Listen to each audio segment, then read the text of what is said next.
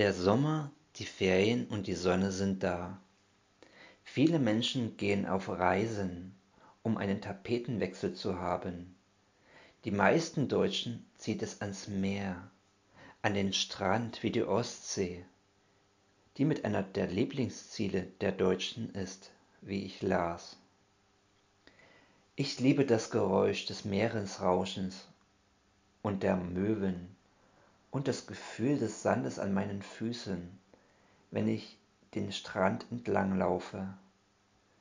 Es kann gut tun, die Seele einmal baumeln zu lassen, sich zu entspannen und zu sich zu kommen. Auch Camping ist zurzeit bei vielen Menschen angesagt, ob im Zelt, im Wohnmobil oder sogar im eigenen großen Auto. Andere feiern die Urlaubszeit zu Hause, zum Beispiel auf Balkonien, oder gehen einfach an einen See baden. Auch das kann entspannend sein. Wieder andere wollen auf ihrer Reise aktiv sein oder werden. Wenn sie zum Beispiel in die Berge fahren zum Klettern oder auf Wanderwegen unterwegs sind. Was aber alles gepackt werden muss, hängt von unterschiedlichen Dingen ab, wie zum Beispiel der Wärme vor Ort oder auch der Urlaubsart. Es gibt auch Menschen, die nicht nur für eine kurze Zeit verreisen, sondern für mehrere Wochen oder noch länger.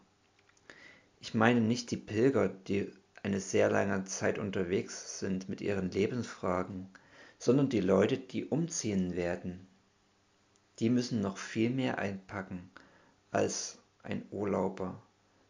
Das heißt, statt Koffer Kisten packen, statt nur einen Teil mitnehmen, alles mitnehmen.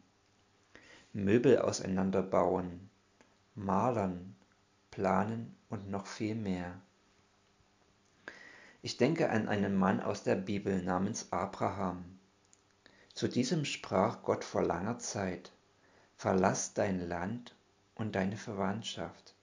Ich führe dich in ein anderes Land, das ich dir zeigen werde. Ich will dich zu einem großen Volk machen und will dich segnen, und auch du sollst ein Segen sein. Und dieser Mann namens Abraham hörte auf Gott und zog los mit allem, was er hatte, mit seiner Frau, seinen Dienern und allem Vieh, allem materiellen Besitz. Es heißt, er war sehr reich. Er vertraute Gott und wurde bis zum Ziel geführt.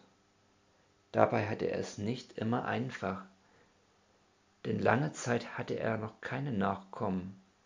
Doch Gott hielt sein Versprechen und schenkte ihm einen Nachkommen und führte ihn bis zum Ziel. Auch ich selbst werde im Sommer einen Umzug wagen und im Vertrauen auf Gott in ein anderes Bundesland ziehen. Auch dort weiß ich noch nicht genau, was mich erwarten wird. Doch ich bin mir sicher, Gott geht mit. Er ist dabei. Er führt mich an seine Hand. Egal, wo Sie in diesem Sommer sein werden, vertrauen Sie, dass Gott bei Ihnen ist und es gut mit ihnen meint. Gerade jetzt, aber auch weiterhin. Gott behüte und segne sie.